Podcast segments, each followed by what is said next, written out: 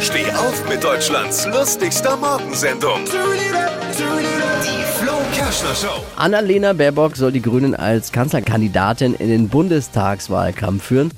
Entscheidung lief bei den Grünen gestern ganz geräuschlos und geordnet ab. Aber das ist natürlich kein Vorbild für die Union. Die haben ja gar keine Frau als Kandidatin. Das kann kein ob sie es jetzt wirklich wird, ob sie Chancen auf das Kanzleramt hat, muss man abwarten.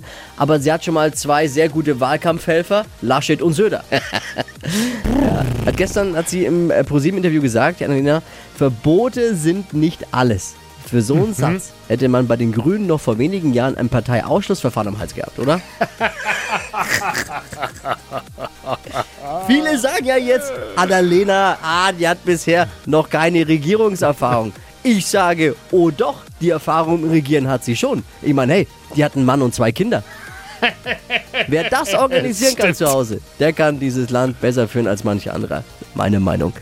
Mehr aktuelle Gags von Flo Kerschner jetzt neu im Alle Gags der Show in einem Podcast. Podcast Flo's Gags des Tages. Klick jetzt hitradio n1.de.